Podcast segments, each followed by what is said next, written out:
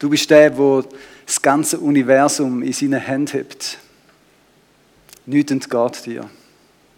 Und trotzdem interessierst du dich für jeden Mensch, kennst jeden Mensch, weißt genau, was uns bewegt und liebst uns. Jesus, du bist aus dieser Herrlichkeit vom Himmel, wo es keine Tränen und keinen Schmerz gibt, auf die Erde gekommen, wo so anders ist. Du bist uns entgegengekommen und danke, dass du das Herz heute noch hast, dass du uns entgegenkommst, uns hilfst, zu uns redest, uns dich zeigst. Danke für alles, was wir schon entdecken dürfen von dir. Und danke, dass du auch heute Morgen da bist, dass wir dich besser kennenlernen können. Dass wir von dir dürfen hören, deine Stimme dürfen besser verstehen. Für uns selber, aber auch durch uns, dass andere Menschen dich kennenlernen können und dich hören können. Danke dir vielmals für das Vorrecht, dass wir mit dir zusammen dürfen das Leben verbringen Auch den heutigen Morgen. Wir beten dich an, wir ehren dich. Du bist der Grund, warum wir da sind. Es ist nicht wegen der schönen Musik, es ist nicht wegen der Leute. Jesus, es geht um dich und nur um dich. Wir dich ehren. Mit unserem Leben, mit unserer Zeit. Mit allem, was du uns gegeben hast. Und tief dankbar sein, weil du der Geber von all diesen guten Gaben bist. Ja, wann soll man sonst gehen, wenn nicht zu dir? Du hast die Wort vom ewigen Leben. Du bist der Gott vom Leben. Und du schenkst uns das Leben in der Fülle. Amen. Ganz herzlich willkommen, schön, dass alle da sind und ganz herzlich willkommen auch alle, die im Livestream mit dabei sind bei dem Gottesdienst, wo wir Gott dienen, wo wir Gott feiern und miteinander Gottes Wort anschauen. Wir sind ja in einer Predigtserie und ich darf da den Schlusspunkt machen mit euch zusammen zum Thema Berufung. Jeder hat eine Berufung, jeder ist von Gott nicht nur ins Leben gerufen worden, sondern Gott hat für dich einen Plan, für dich etwas vorbereitet, wo du darfst erfüllen auf dieser Welt. Er hat eine Idee, die er dich geschaffen hat. So wie es jemand mal gesagt hat, er hat sich einen Traum erfüllt, den er dich gemacht hat. Und äh, es ist an uns herauszufinden, was denn Gott eigentlich denkt hat. Und es ist eine von diesen grossen Fragen, warum bin ich eigentlich auf dieser Welt, wo wir gefunden haben, das ist es wert, in die Bibel zu schauen und zu schauen, was Gott sagt. Und für alle, die jetzt zum ersten Mal dabei sind und denken, oh, jetzt habe ich etwas verpasst, also erstens kann man es eben anschauen mit der heutigen Technik, aber ich werde auch eine kurze Zusammenfassung geben, was wir bis jetzt gehört haben, um so ein bisschen wie äh, repetieren, um uns in Erinnerung zu rufen, aber auch zum das vertiefen.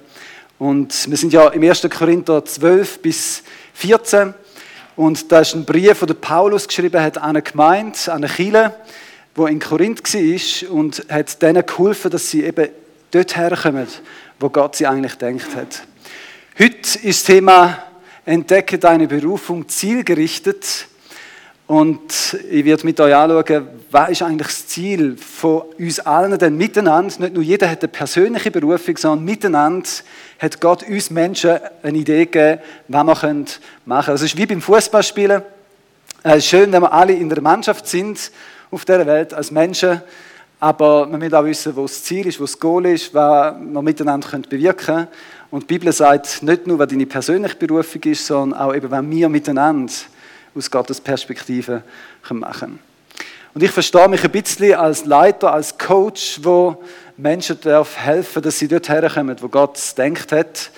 Ähm, ich liebe das Coaching, ich liebe es, äh, Leute anzuführen, zum Beispiel auch im Sport, wenn ich an an einem Frisbee-Turnier ein paar Leute zusammenstellen, die irgendwie ein bisschen den Frisbee werfen können, dann mit denen trainieren, dass sie noch ein bisschen besser Frisbee zielen und werfen. Und am Schluss gehen wir an ein Turnier und sagen, das Ziel ist zu gewinnen. Oder so. Also zumindest mal ein Match. Und dann äh, natürlich der Micha als Ehrgeiziger, der will nicht nur einfach ein Match gewinnen, der will nachher noch ein bisschen mehr gewinnen. Und zusammen miteinander, wenn man so ein bisschen unterwegs ist, kann man nicht nur Spaß miteinander haben, sondern eben auch Sachen erreichen. Und Gott hat genau das gedacht. Er wird dir das Leben in der Fülle schenken. Und wir miteinander anschauen, was das bedeutet. Wir haben einerseits in der Vergangenheit in dem, dieser Predigtserie gehört, dass die erste und höchste Berufung, die Gott uns gegeben hat, eben nicht mit, wie man es zuerst denkt, mit dem zu tun hat, was wir machen auf dieser Welt, sondern mit dem, wer wir sind und bei wem wir dürfen sein. Der Paulus hat da auch in dieser Gemeinde in Korinth sehr klar gemacht, gerade am Anfang, er hat in dem ersten Kapitel schon geschrieben, was Berufung ist, bevor wir nachher eben das 13., das 14. und das 12. Kapitel angeschaut haben. Und da heißt es im 1. Korinther 1, Vers 9, Gott ist treu, er hat euch berufen zur Gemeinschaft mit seinem Sohn Jesus Christus, unserem Herrn. Die höchste und größte Berufung, die du in deinem Leben jemals kannst entdecken und erleben, ist Zeit mit Jesus zusammen verbringen. Und vielleicht sagst du, ja, ich kenne den Jesus gar nicht, ich denke, meine Berufung ist es, irgendetwas erreichen auf dieser Welt oder so. Der Plan von Gott ist Beziehung. Der Plan von Gott für uns Menschen ist von Anfang an bei Adam und Eva Beziehung mit uns Menschen zu haben. Er hat uns die Berufung gegeben, das größte Vorrecht, dass wir mit ihm zusammen, mit dem Gott, der Himmel und Erde kreiert hat, dürfen zusammen sein. Das ist unsere eigentliche, tiefste Berufung. Und du kannst alles auf dieser Welt erreichen, haben wir auch im Kapitel 13 von Paul dann gehört. Du kannst alles, Übernatürliche sogar, erleben. Du kannst Gemeinden gründen, du kannst Missionar sein, was auch immer. Wenn du das Wesentliche, nämlich die liebevolle Beziehung mit dem Gott, der dich geschaffen hat, verpasst, dann, dann verpasst du alles. Dann bist du eigentlich wie nichts, sagt Paulus. Das ist krass, weil wir Menschen haben die Tendenz, dass wenn wir über Berufung nachdenken, dass wir an den Beruf denken oder an denken, was wir machen können. Und wenn du so bist wie ich, ein bisschen ehrgeizig, dann willst du eben nicht nur ein Match gewinnen, sondern dann willst du ein bisschen mehr erreichen im Leben. Und du hast grosse Träume und das ist nicht verkehrt. Aber das Wesentliche ist die Beziehung zu Jesus. Und Paulus hat auch gemeint, daran erinnert und ermutigt und hat gesagt, hey, das ist das Wesentliche. Ja, eine Geschichte, also ich erzähle euch verschiedene Geschichten, um die Sachen zu illustrieren, die mich äh, da bewegen in diesem Text. Eine Geschichte, die ich mitgebracht habe für euch, es ist mal ein junger, dynamischer Typ gewesen, 22, der hat Theologie studiert und hat die Welt verändern. Und er hat gefunden, ich gehe in die Mission, äh, irgendwie in ein Land, wo, wo man ein bisschen abenteuerliche Sachen erlebt und will dort den Menschen von Jesus erzählen. Und ich bin bereit, alles für Jesus zu tun. Und er ist auf Mauretanien gekommen, ein Land in Nordafrika, wo zu sehr viel Prozent muslimisch prägt ist, wo es schwierig ist, wenn du Christ bist und dann irgendwie andere von Jesus erzählen Und er ist auch am Flughafen und das Team, das noch hätte mit integriert werden die haben keine Freude gehabt, dass da wieder so ein junger Typ kommt, das Gefühl hat, er könnte die Welt verändern. Und der Teamleiter ist am Flughafen gekommen und hat ihm am Flughafen gesagt, weißt du, wir wollen dich nicht da. Gang wieder heim. Vielleicht haben sie Angst gehabt, dass so ein junger, dynamischer Typ irgendwie auf ein Land kommt, das Gefühl hat, er könne irgendetwas machen und nachher bringt das ganze Team in Gefahr, weil wenn du da öffentlich auf der Straße irgendwie den Namen Jesus sagst, kann das schwierig werden, für dich selber, aber vielleicht auch für die Leute, die mit ihnen zusammen bist.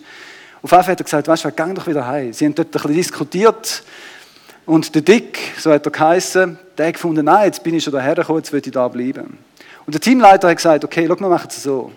Du kannst zwei Wochen in einem Slum, in einem vier auf vier Meter großen Raum, zusammen mit einer Frau, die alleinerziehend ist und ihrem Kind, für zwei Wochen wohnen. Es hat kein fließendes Wasser, es hat keinen Strom, du kennst die Sprache nicht. Du kannst einfach zwei Wochen mal ein bisschen, so ein bisschen das Klima von dieser Gegend da schnuppern und dann schauen wir wieder weiter. Und in diesen zwei Wochen hat der Dick nichts zu tun gehabt, nicht gewusst, was machen. Er hat keinen Strom gehabt, er hat gerade so ein Mettere gehabt, wo er drauf ricken konnte, wo mehr härter als weich war. Er hat den Lärm von dem Slam Tag und Nacht gehört. Er hat die Sprache nicht können, er ist auf dieser Straße ein bisschen umeinander geirrt. Er musste schauen, dass er sich nicht verirrt und den Heimweg wieder zu seinem Häuschen findet, weil die alle gleich ausgesehen haben. Und er hat Zeit für Jesus. Er hat Zeit zum Bibellesen. Er hat gesagt, ich habe noch nie in meinem Leben so viel Bibel gelesen wie in diesen zwei Wochen. Ich habe noch nie so viel Zeit mit Gott gehabt. Ich habe noch nie so laut zu Gott geschrauen und gesagt, hilf mir. Die ganz alltäglichen Sachen.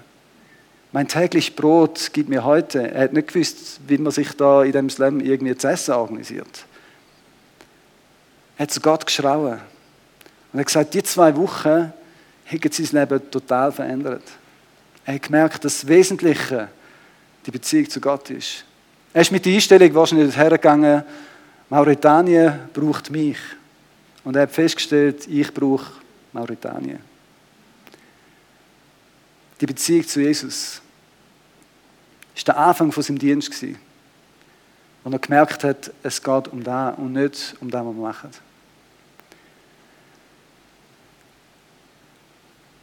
Wir haben nachher gesehen, dass der Paulus, der Korinther, nicht nur gesagt hat, dass die Beziehung zu Jesus wichtig ist. Kann da bitte die nächste Folie, bei mir klappt es da nicht ganz. Äh, sondern er hat gesagt, dass es mega wichtig ist, nicht nur in der Beziehung zu Gott zu sein, sondern auch mit anderen.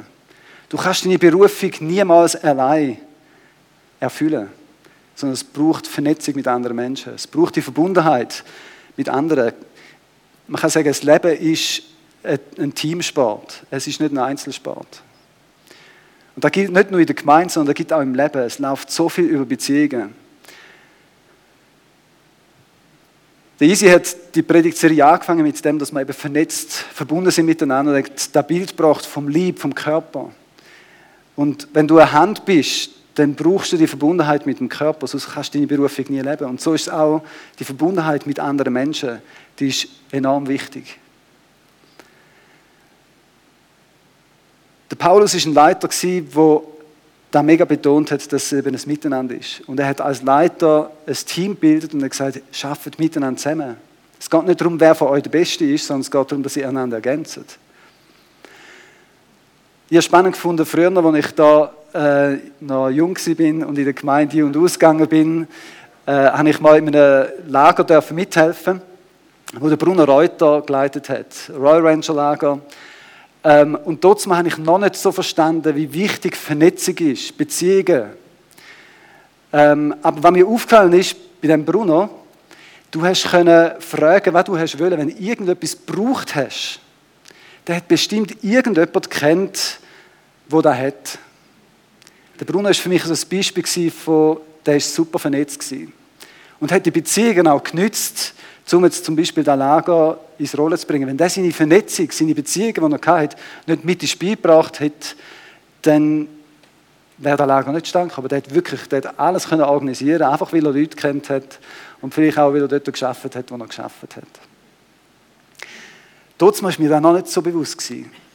Aber je länger ich lebe, desto mehr merke ich, es läuft so viel über Beziehungen. Es läuft so viel über Beziehungen und achtet darauf, mit wem ihr Beziehung habt. Es ist kein Zufall. Gott braucht da und wird da aber auch brauchen. Und nützt die Beziehungen aus, die er hat. Und sind nicht zurückhaltend, auch Beziehungen zu Menschen zu brauchen, die vielleicht Gott noch gar nicht kennen. Auch das ist kein Zufall, dass du genau dort wohnst, wo du wohnst, bei diesen Nachbarn. An dem Arbeitsplatz schaffst, wo du bist. Gott will, dass wir vernetzt in die Berufung hineinkommen. Wir sind auch begabt und wenn wir über Berufung nachdenken, ist es nicht nur wichtig, wo das du bist, sondern was dass du für Begabungen bekommen hast. Berufung hat viel mit diesen Talenten zu tun, die Gott dir gegeben hat. Und man sieht, dass die Bibel ganz klar ist und sagt, jeder Mensch hat Begabungen. Es gibt einzelne Menschen, die haben nur eine Begabung. Ich finde das fast einfacher, dann weißt du nämlich eher, was du machen musst. Wenn du ein bisschen vielseitig begabt bist, hast du das Gefühl, ja, ich kann alles ein bisschen oder nichts. Aber vielleicht sagst du auch, ich weiß noch nicht so genau, was meine Begabung ist. Es gibt zwei ganz einfache Sachen, wie du das herausfinden kannst. Probier es einfach mal aus. Wenn du zum Beispiel herausfinden ob du kannst singen singe mal. Und dann, je nachdem, was für ein Feedback du bekommst, wenn die Leute finden, dann vielleicht ist es etwas anderes, dann musst du etwas anderes ausprobieren. Und ich sage einmal, bei mir haben alle Freude, wenn ich singe. Die einen, wenn ich anfange, die anderen, wenn ich aufhöre. Aber wenn du es ausprobierst und du Feedback bekommst, dann kannst du herausfinden, was deine Begabung ist. Und vielleicht sagst du, ich wünsche mir auch, ich hätte eine gewisse Begabung. Und Gott ist der Geber von allen guten Gaben. Er liebt es auch, dich noch zu beschenken. Also wenn du zum Beispiel sagst, ich würde mir gerne etwas Übernatürliches wünschen von Gott, zum Beispiel Wunder. Das ist eine von diesen Gaben, die der erste Korintherbrief aufzählt. Und du sagst, ich würde gerne mehr Wunder erleben. Du darfst zu Gott gehen und sagen, Gott, da wünschte ich mir. Da wünschte ich mir für mich, dass ich da erlebe, aber Gaben sind ja immer nicht nur ein Geschenk für uns, sondern vor allem für die anderen. Also wenn du Gabe von der Wunder hast, ist es cool, wenn die anderen dann ein Wunder erleben, durch das, dass du bettet hast. Und dann bist du ja nicht du sondern Gott, der das bewirkt. Oder du sagst, ich wünsche mir, dass mehr Heilige passieren. Vielleicht hat Gott dir die Gabe schon gegeben. Du findest es nur raus, wenn du es ausprobierst. Und einfach für Menschen bettest, die Gesundheit könnten brauchen. Du musst nicht zwingend anwesend sein und ihnen die Hände auflegen. Du musst nur wissen, da hat es Leute, die krank sind und dann bettest für sie. Dann schaust, was passiert. Feedback ist etwas, das enorm hilfreich ist. Auch für uns, wenn wir da miteinander unterwegs sind. Und wenn eine Kultur schaffen, wo Feedback äh, erlaubt und erwünscht ist, als wenn ihr irgendetwas habt, wo ihr findet, Micha, das hättest du noch viel besser machen können, kommt auf mich zu, sagt mir es, ich bin hart im Nehmen. Ähm, und sagt mir, was ich noch gut und besser könnte machen. Aber sagt es auch bei den anderen, wenn sie etwas machen und ihr sie dabei ertappt, wo sie gut machen. Ich höre nämlich immer wieder, und mir selber geht es auch so, dass Menschen an sich selber zweifeln. Obwohl die anderen finden, das ist super, also wie der kann singen oder wie der kann reden, das ist der Hammer. Und alle denken, das ist ja offensichtlich, der wird das sicher selber auch wissen, aber oft zweifeln Menschen mehr an sich selber, als man denkt. Darum ermutige ich euch, geht auf die Leute zu, wenn sie irgendetwas gut machen und sagen, hey, ich finde, du kannst das echt gut. Ich glaube, du bist begabt da drin. Das hilft ihnen, herauszufinden, was Gott denkt hat. Und an dieser Stelle würde ich gerade eine Ermutigung aussprechen. Ähm, und zwar, Ottmar, ich finde es auch schön, dass du da bist. Ich habe in der letzten Zeit auch viele Feedbacks bekommen von deinen Predigten. Und ich finde, du hast echt eine Begabung von Gott, etwas weiterzugeben. Just to let you know. Und ich weiß, Gott gehört alle Ehre. Aber sagt einander, ermutigt einander und helft einander auch, wenn ihr findet, hey, sorry, du kannst echt nicht leiten. Das ist echt schwierig unter deiner Leitung. Such dir etwas anderes. Das ist zwar auch schwierig für uns Schweizer, aber ehrlich, es ist auch hilfreich. Nicht nur beim Singen. Wenn wir einander sagen, du, ich glaube, das ist nicht so dein Platz.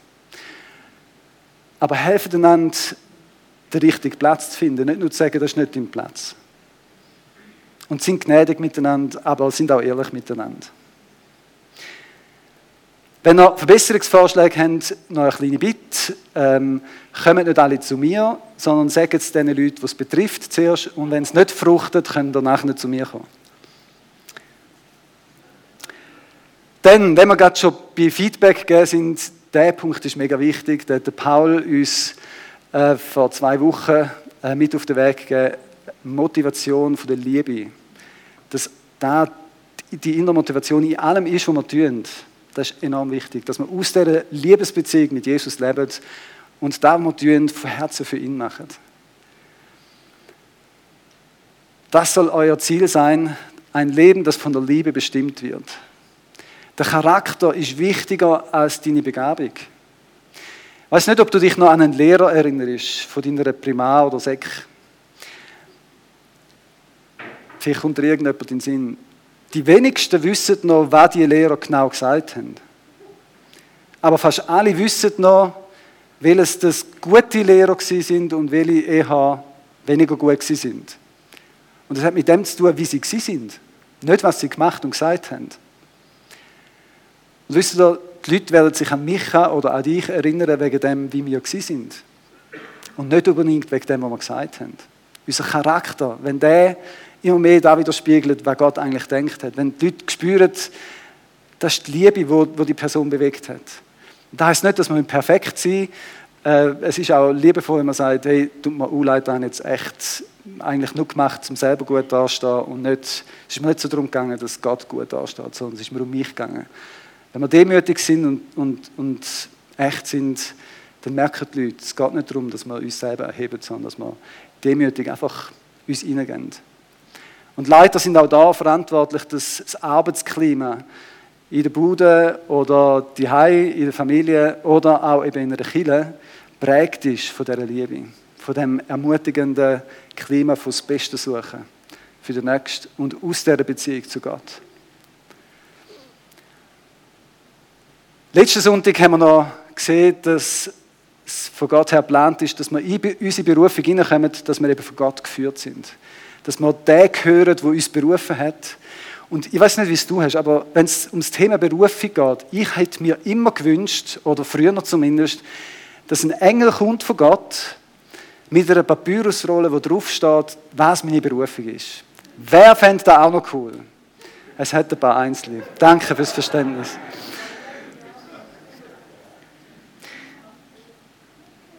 Wer von euch hat das schon mal erlebt, dass der Engel gekommen mit der Papyrusrolle? Okay, die wenigsten.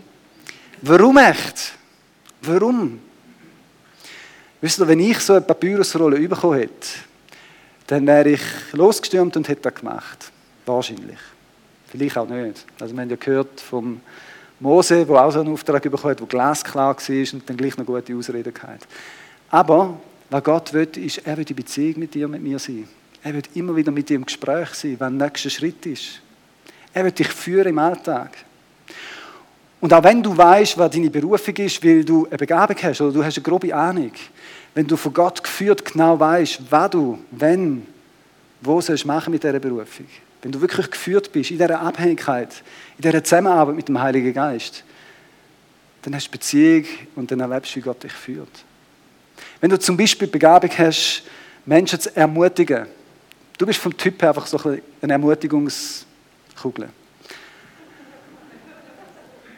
Jetzt, wenn du von Gott weißt, wer das du sollst ermutigen und was du sollst sagen und du den Nagel einfach auf den Kopf triffst, wie du von Gott geführt bist, wow. Wenn du super kannst singen und du weißt, welches Lied das an diesem Sonntag dran ist und Leute kommen rein und fühlen sich sowas von Gott verstanden, wie genau das Lied kommt.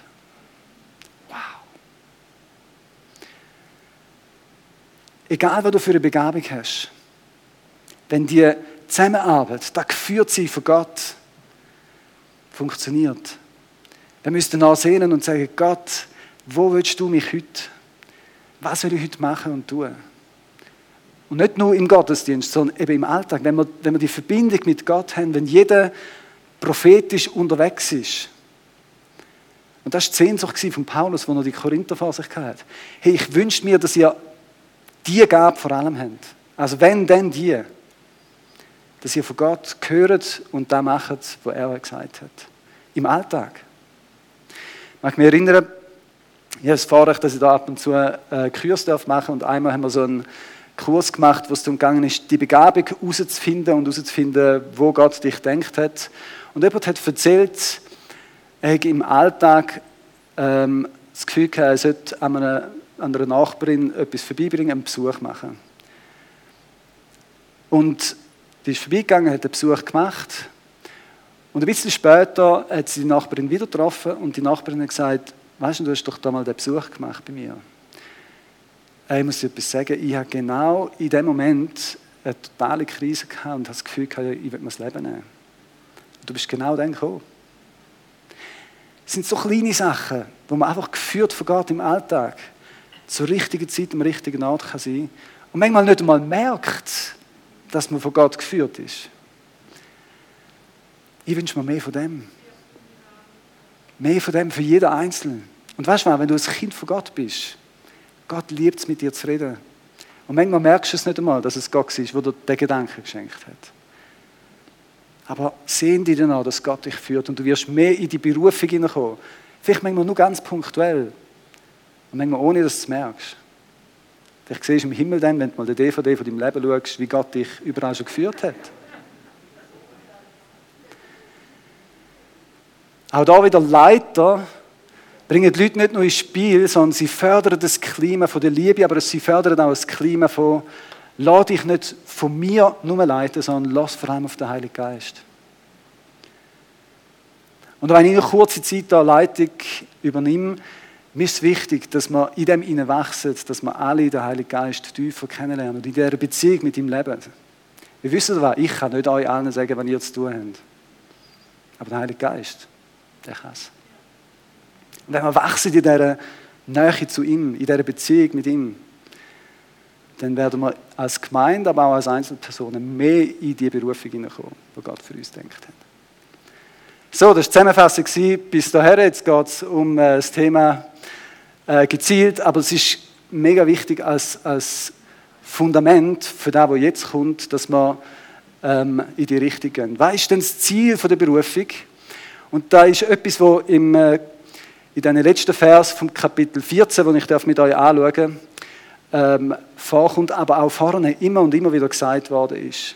Ich lese euch da den Vers, 1. Korinther 14, Vers 26, der zweite Teil. Aber jedem soll es darum gehen, dass alle einen Gewinn für ihren Glauben haben. Also das Ziel ist, dass der Glaube gestärkt wird.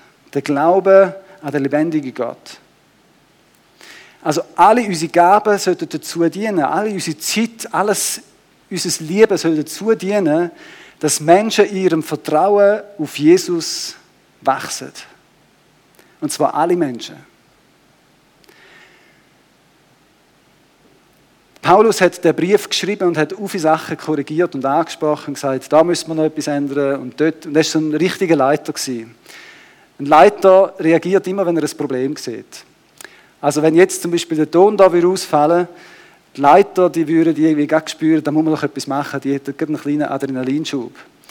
Wenn jemand äh, falsch singt, dann krüselt die Leiter und die finden, da müsste man etwas ändern. Also entweder muss man die Person unterstützen, dass sie nicht mehr falsch singt, oder sie muss einen anderen Platz bekommen. Und der Paulus, er hat einen Brief geschrieben und wenn er den Brief, den ganzen leset, dann merkt er, der hat all die Probleme gesehen und hat immer eine Lösung gesucht. Er hat, am Anfang hat er gesagt, ihr seid so begeistert von einzelnen Leitern, vom Apollos, von mir, am Paulus, aber eigentlich geht es gar nicht um die Leiter, es geht um Jesus. Er hat das korrigiert und fokussiert. Oder er hat gesagt, ähm, wie wichtig dass es ist, in der Verbundenheit mit Gott zu leben und eben auch heilig zu leben und nicht Sachen zu tolerieren, die total unheilig sind. Oder er hat auch gesehen, dass die Leute Begabungen äh, fokussiert sind und nicht Geber fokussiert. Also sie haben auch viele Begabungen gehabt, die sind echt dynamisch unterwegs gewesen, aber sie haben das Wesentliche wirklich verpasst, nämlich, dass es um den Geber von allen guten Gaben geht und um die Verbundenheit und nicht darum, wer der Beste und die beste Gabe und so hat, sondern es geht um Jesus. Und er hat zum Beispiel auch ein Sprachengebet, das wahrscheinlich recht überbetont worden ist, ein bisschen korrigiert und gesagt, das ist super für die Stärkung vom eigenen Glauben, aber es geht ja darum, den Glauben von allen zu stärken. Und er hat gesagt, es nützt gar nichts, wenn ich zum Beispiel zu euch komme und ich würde eine Predigt halten in unbekannter Sprache, ihr versteht nichts und ich wäre dafür super geistlich nachher oder so. Und hat ein bisschen korrigiert und gesagt, die Gaben sind wichtig, aber sie haben ihren Platz. Und so hat er viele Sachen in Ordnung gebracht und hat gesagt, dass alles, was sie machen, dazu dienen, dass der Glaube der Menschen gestärkt wird. Ich habe mich dann gefragt, okay, was ist denn gemeint mit dem Ali? Also wenn es darum geht, dass unsere Berufung dazu dienen dass alle ihrem Vertrauen auf Gott gestärkt werden. Ja, wer ist denn Ali? Ich würde mit euch die Vers gerade vorher anschauen, also den Kontext, und würde damit euch lesen. Er sagt da, wenn nun Ungläubige oder Menschen, die nichts davon verstehen, in eure Versammlungen kommen und alle reden in einer anderen Sprache, werden sie euch nicht für verrückt halten. Wenn ihr jedoch prophetisch redet und irgendein Ungläubiger oder Fremder kommt herein, dann wird er von seiner Schuld überzeugt, durch das, was ihr sagt, überführt. Und während er zuhört, werden seine geheimen Gedanken offenbar. Er wird auf seine Knie fallen und Gott anbeten und sagen, Gott ist wirklich hier unter euch. Ihr dann nicht eigentlich geplant, dass da in der Predigtserie drinnen ist und habe es aber noch lustig gefunden, dass der gleich in dem Text vorgekommen ist, weil der Paulus geht davon aus, dass in den Versammlungen, in den Treffen von diesen Christen in Korinth auch Ungläubige hineinspazieren. Dass Menschen kommen, die Gott noch gar nicht kennen, machen schauen, was denn da läuft. Und wenn er sich wünscht, was seine Vision ist, ist nicht nur, dass Menschen kommen, sondern dass sie reinkommen und sagen, wenn sie rausgehen, Gott ist wirklich da gewesen. Und ich finde es eine super Vision auch für uns und ich finde es lustig, dass wir da da außen angeschrieben haben, Gott begegnen. Die Frage ist, begegnet Gott Menschen, wenn sie da ankommen? Begegnest du Gott, wenn du da ankommst? Es war die Vision, die der Paulus hatte. Er wünscht sich da, dass Menschen, wenn sie mit anderen Christen zusammenkommen, dass sie Gott begegnen. Und ich glaube, es hat sehr viel damit zu tun, auch wie wir in Gottesdienst kommen. Wenn du in der Erwartung kommst als Konsument, ich bin jetzt mal gespannt, was Gott mir heute gibt, ist es etwas anderes, wie wenn alle von uns, die Gott schon kennen, in der Erwartung kommen, ich bin gespannt, wie Gott meinem Nachbarn begegnet, durch Christus in mir. Der Paulus hat die Erwartung gehabt, dass Menschen Gott begegnen und sagen, er ist wirklich da bei euch.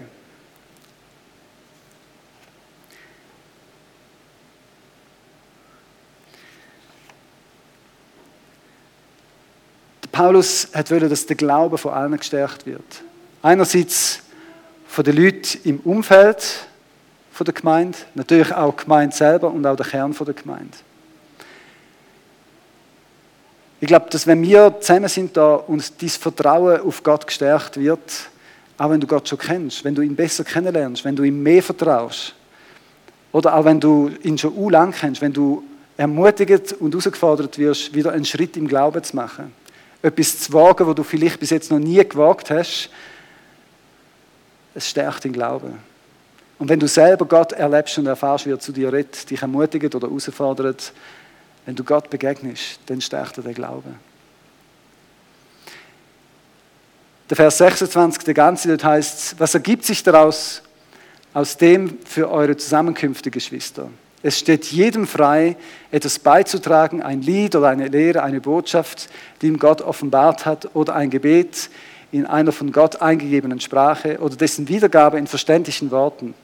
Aber es soll jedem darum gehen, dass alle einen Gewinn haben.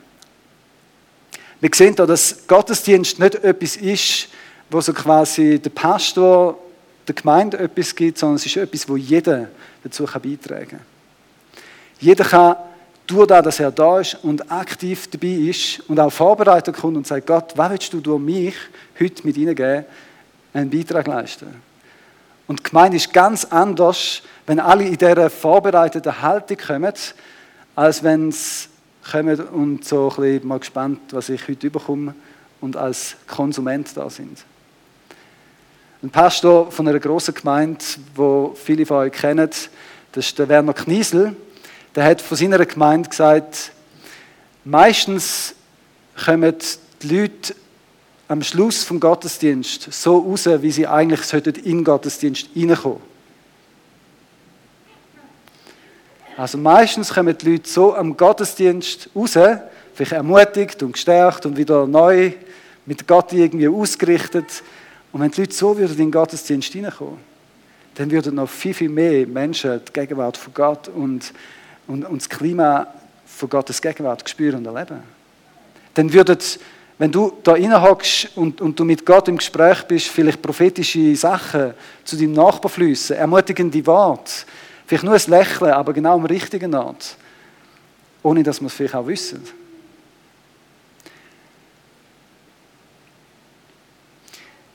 Wir werden nochmal eine Predigtserie machen bis zum Sommer und etwas, was ich denke, wo ermutigend ist für uns alle.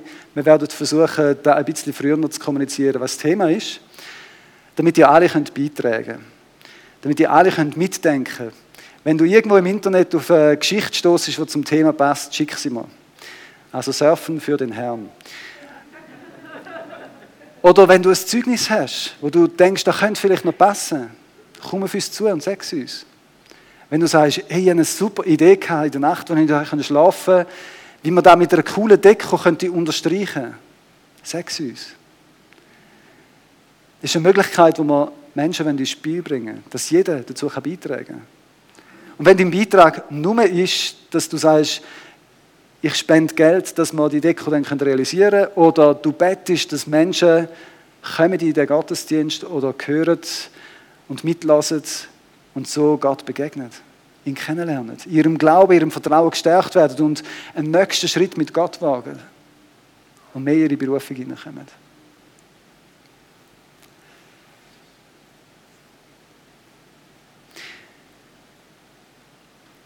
An dieser Stelle würde ich einfach einmal noch Danke sagen. Ich glaube, vieles von dem, was wir in dieser Serie angeschaut haben, erleben wir auch schon. Ich bin mega dankbar für alle, die mitgeholfen haben und mithelfen für den Gottesdienst. Es sind wahrscheinlich mehr, als dass wir auf Anhieb gerade so sieht, auch im Hintergrund, auch die Leute der Technik, es ist so wichtig.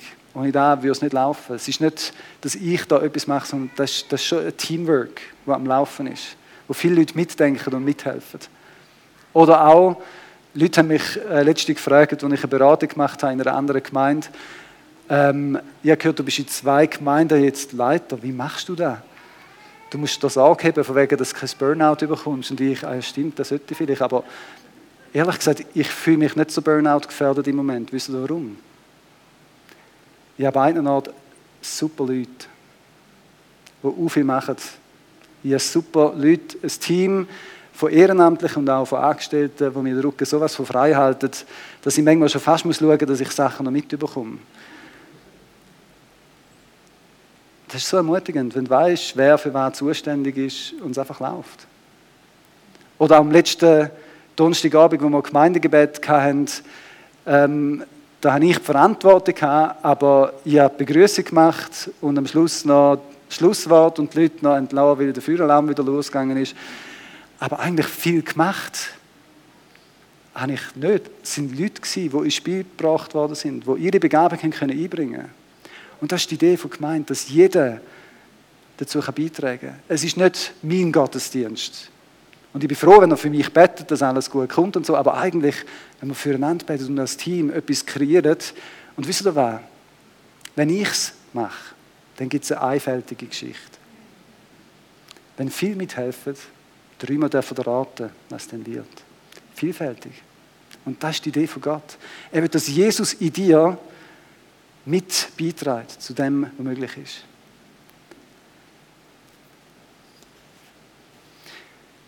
Zwei, drei Sachen, die in diesem Text aufkommen, die uns auch wichtig ist für da lokal, wie man ganz praktisch beitragen kann. Paulus sagt bei zwei Gaben speziell, wie das laufen. Das ist einerseits die Sprachenrede, die nach Anfangskapitel vom Kapitel 14 der prophetischen Rede gegenübersteht und sagt, look, es ist so, dass Gott manchmal zu uns redet und will, dass wir da in unbekannten Sprachen, wo niemand versteht, weitergehen und da kann nachher übersetzt werden, so dass es eben alle verstehen.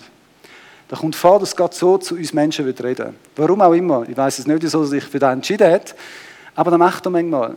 Und der Paulus geht jetzt darauf ein, wie das soll funktionieren, wenn wir zusammen sind. Und er sagt in diesem Vers, was ist beim Reden in Sprachen zu beachten, die von Gott eingegeben sind?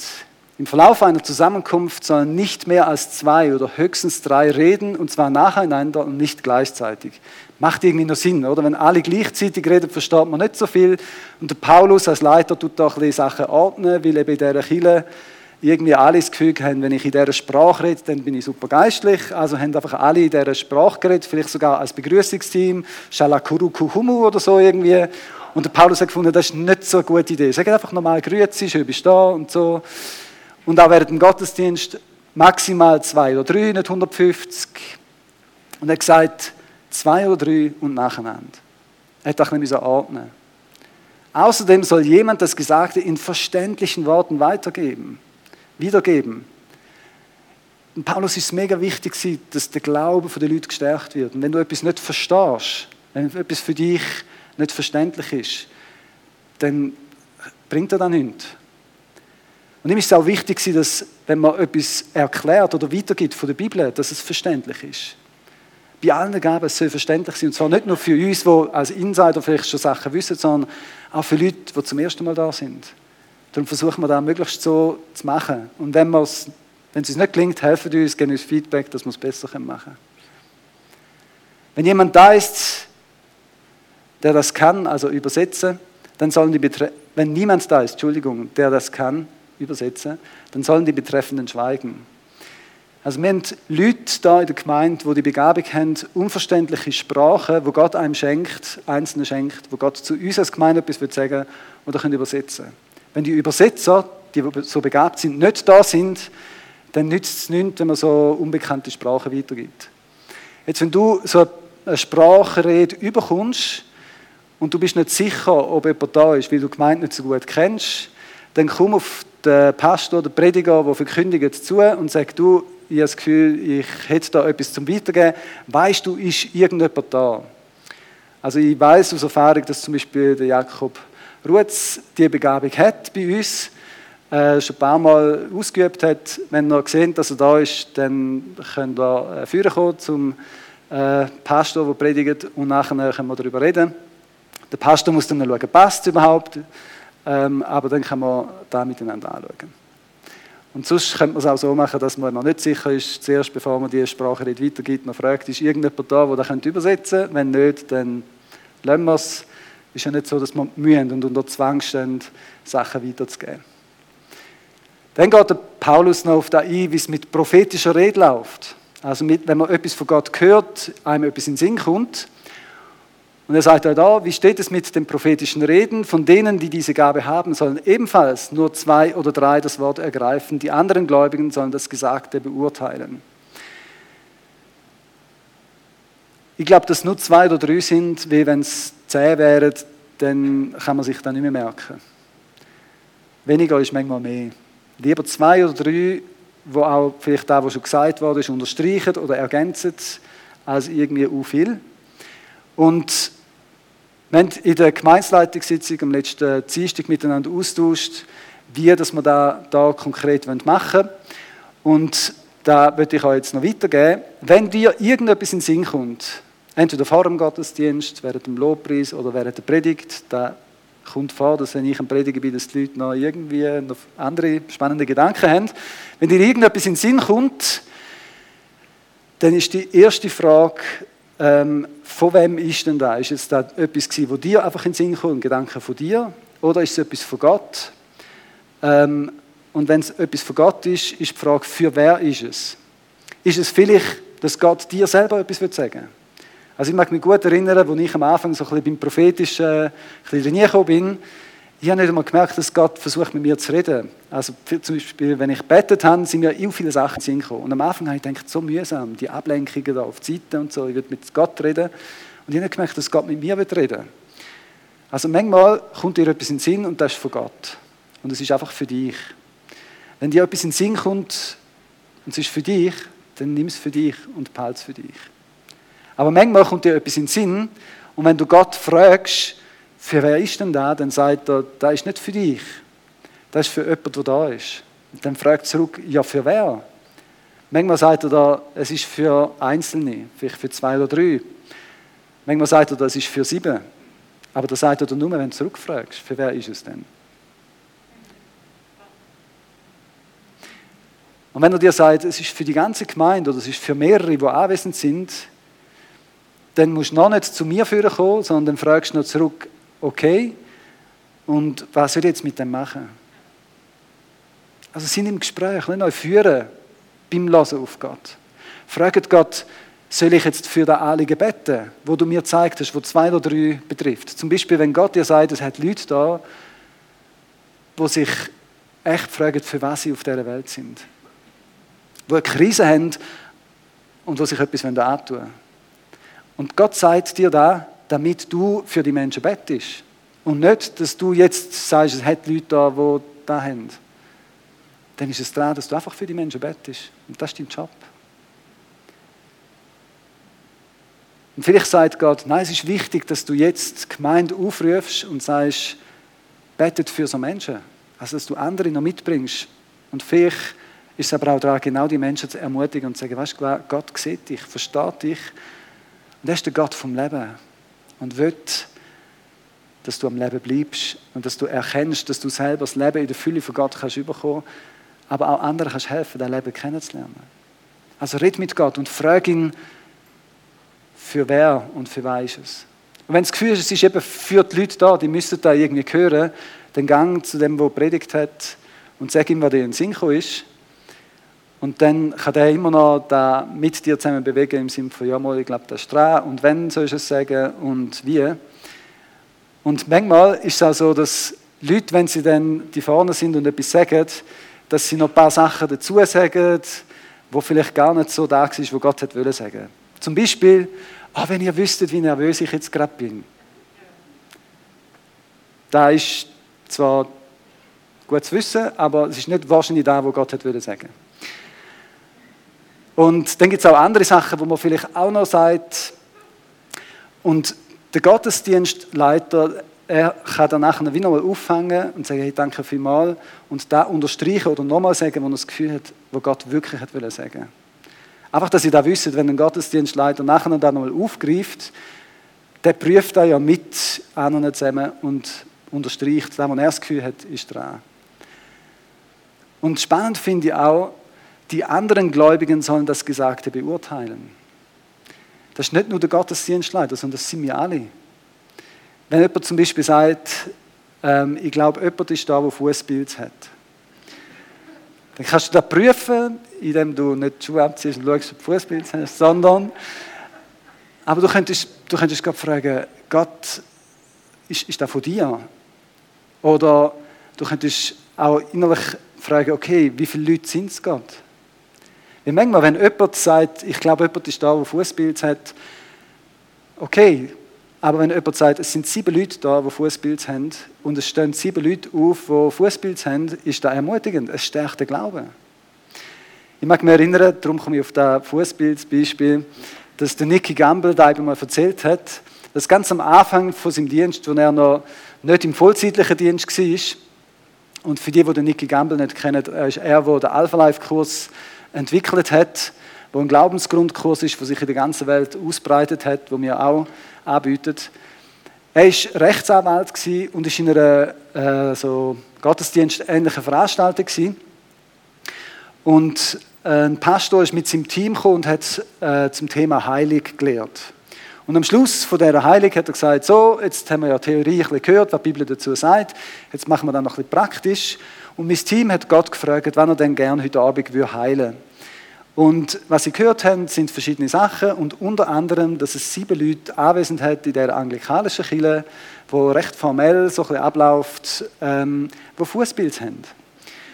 Und die sieben Leute sollen doch jetzt bitte führen kommen.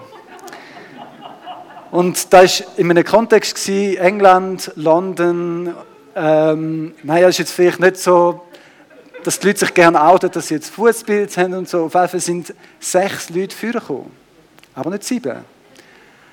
Und der John Wimber, der Leiter von dieser Versammlung, äh, der hat gesagt, wir haben von Gott gehört, dass es sieben sind. Und er hat gewartet. Und der Nicky Gamble in seinem Nadelstreifenanzug hat gewusst, er ist Nummer sieben. Aber er hat gesagt, ich bin sicher nicht bereit, da vor versammelter Gemeinde äh, anzustehen, als bekannter Anwalt, dass ich jetzt Fußball habe. Aber Gott sei Dank hat Gott ihm äh, eine Frau geschenkt und Frauen sind ja zur Unterstützung da auch. Und Pippa neben ihm, Schatz, du hast doch. Dann, auf jeden Fall ist er dann widerwillig irgendwie aufgestanden. Und wo ein Mann kam und hat gefragt, darf ich für dich beten, für dein Fußbild? hat er gesagt, nein. er hat gesagt, darf ich sonst für dich beten? Ja, dann halt. Und hat für ihn betet und hat ihm zugesprochen, dass Gott ihn wird brauchen, dass viele Menschen durch ihn und seinen Dienst werden zum Glauben finden. Und er hat betet für Kraft vom Himmel und der Nicky Gamble hat die Gegenwart von Gott in einer Dimension erlebt an dem Abend, wie er es schon lange nicht mehr erlebt hat. Also wenn du im Gottesdienst bist und du hörst etwas, prüf es. Auch wenn ich etwas sage oder andere Pastoren, wir sind dazu da, alle, alle, zum Gesagten zu prüfen. Zu prüfen mit der Bibel, zu prüfen mit Gott, was ist dran für mich, was ist das, was du unterstreichst. Wenn wir in dieser Haltung aktiv im Gottesdienst dabei sind, dann glaube ich, wird mehr von dem deutlich, dass Gott gegenwärtig ist. Und der Glaube von jedem Einzelnen wird gestärkt. Auch dein Glaube. Wenn du unten rechts da noch eine Telefonnummer einblendet, da ist meine Telefonnummer. Und zwar ist mir in Sinn in der Vorbereitung dass wir in der Gemeinsleitung nur darüber geredet haben, wie wir das machen mit den Leuten, die da sind. Aber es hat ja auch viele Leute, die zuschauen. Und wenn dir irgendetwas in den Sinn kommt, wo du denkst, da ist für Gemeinde, dann schreib mir ein WhatsApp oder ein SMS auf die Nummer und wir werden am Schluss im Gottesdienst noch reingehen können. Wir werden in Zukunft versuchen, so zu machen. Und für alle Verkündiger, die es heute zum ersten Mal hören, die überrasche ich damit und sonst, wenn es nicht geht, finden wir eine Lösung. Äh, wir alle können beitragen, auch die, die nicht live da sind und können mithelfen. Ich mag mich erinnern, einmal ist ein Pastor, auch ein Prediger und hat während der Predigt das WhatsApp bekommen, hat da gelesen und es war ein Eindruck für jemanden, der da war, der mitten ins Schwarze getroffen hat. Ich finde es cool, wenn man die Möglichkeiten, die technischen, die wir haben, einfach nützen.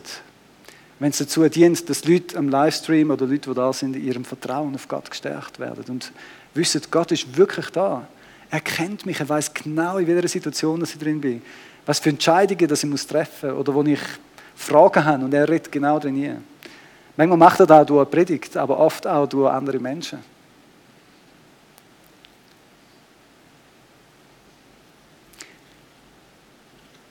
Gut, die Geschichte lerne ich, die erzähle ich euch nicht. Wenn ihr noch mehr Geschichten wissen wollt, dann kommt auf mich zu. Der letzte Punkt noch ganz kurz. Den würde ich nur kurz streifen, weil der einfach äh, da drinnen vorkommt. Und zwar ist das die spannende Stelle, wo die Bibel sagt, die Frauen sollen schweigen in der Gemeinde. Ich lese sie euch kurz vor und werde euch nachher kurz meine Gedanken dazu sagen. Aber auch da prüft es und das Gute behaltet. Es steht da im 1. Korinther 14, 34 bis 38, die Frauen sollen in der Gemeindeversammlung schweigen. Dann kommt die Begründung. Es gehört sich nicht, dass sie sprechen. Sie sollen sich unterordnen, wie es im Gesetz steht. Wenn sie Fragen haben, sollen sie zu Hause ihre Ehemänner fragen. Und wenn es, denn es steht ihnen nicht zu, in der Gemeindeversammlung zu sprechen. Meint ihr etwa, das Wissen um Gottes Wort beginnt und endet bei euch Korinthern? Da irrt ihr euch.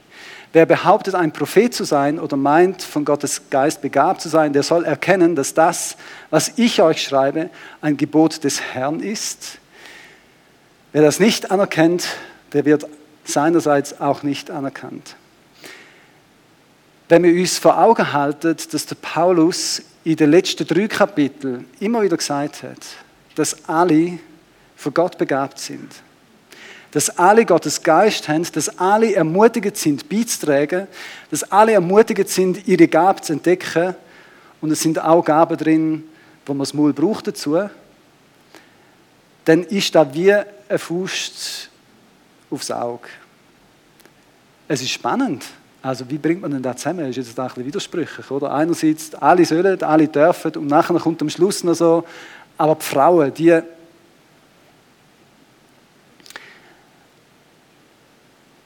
Es ist auch spannend, weil im 1. Korinther 11 sagt der Paulus, wie die Frauen sollen prophetisch dienen. Er gibt dort noch ein paar praktische Hinweise.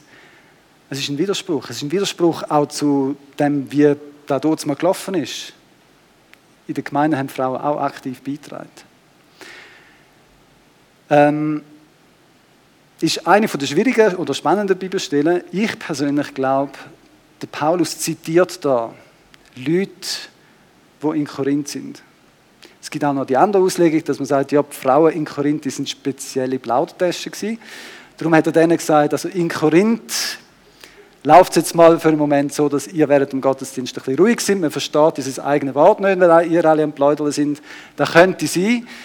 Ich persönlich neige nicht dazu, zu dieser Auslegung, weil es da zum Beispiel so drin hat, gerade am Anfang, wie in anderen Gemeinden, oder es ist recht Bezug noch auf das Allgemeine. Ich könnte mir vorstellen, dass es einen Hintergrund hat von jüdischen Synagogen äh, oder von Leuten, die dort mal ein- und ausgegangen sind, die prägt sind von dem Frauenbild, das es dort mal ähm, gegeben hat und heute zum Teil leider auch noch, dass Frauen eben schwiegen haben. Und die haben jetzt so quasi sich dafür eingesetzt, dass das doch einfach auch bei ihnen so sein aber das Argument, wenn die wirklich von Paulus wären, also ich hätte ihn gefragt, wenn er die Argumente gebracht hätte, zum Beispiel, ähm, sie sollen sich unterordnen, wie es im Gesetz steht. Also es steht nie im Gesetz, dass die Frauen sich so sollen unterordnen, dass sie einfach nichts zu sagen haben. Ich hätte ihn gefragt, also welche Bibelstelle aus dem Alten Testament meinst du jetzt genau, Paulus? Und es gibt keine. Der Paulus hat nicht das als Argument gebracht, wenn es keine gibt.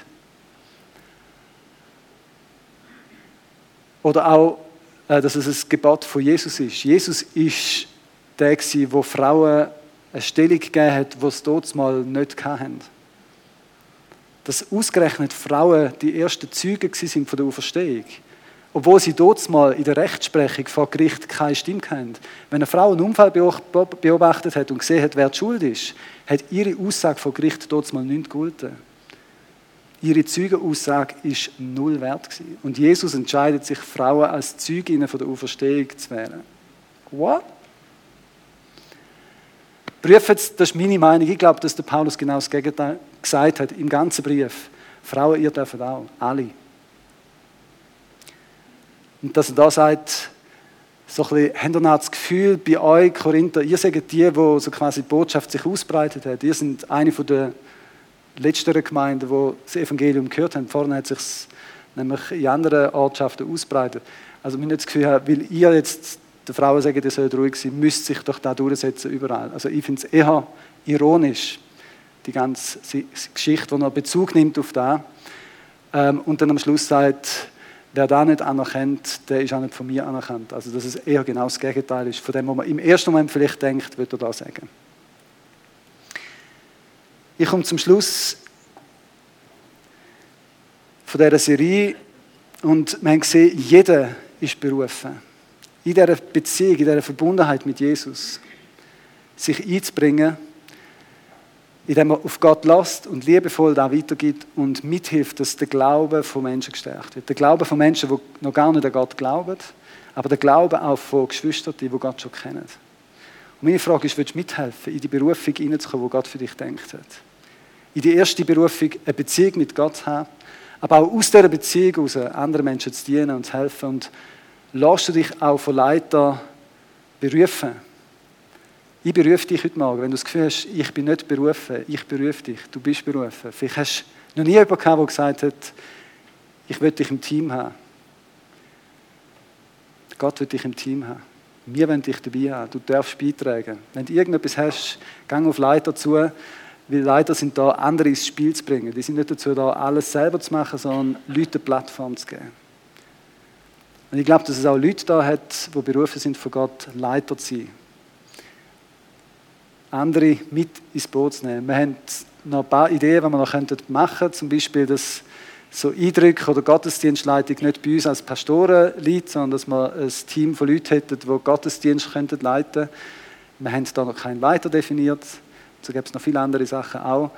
Wir wollen wirklich alle ins Spiel bringen und eine Vielfältigkeit haben, wo Gott geehrt wird durch die Vielfältigkeit. Es wird nur besser, wenn es mehrere Leute machen und nicht alles auf meinen Schultern oder auf den Schultern der GL oder so ist. Ich werde kurz beten und nachher werden wir ein Lied hören. während dem Lied, wenn euch Sachen in den Sinn kommen, die für, die ganze Gemeinde sind, kommen zu mir. Wenn dir irgendetwas in den Sinn kommt ist am Livestream, wo du findest, ist wichtig für die Gemeinde, darfst du mir es auch gerne aufs WhatsApp oder aufs SMS schicken.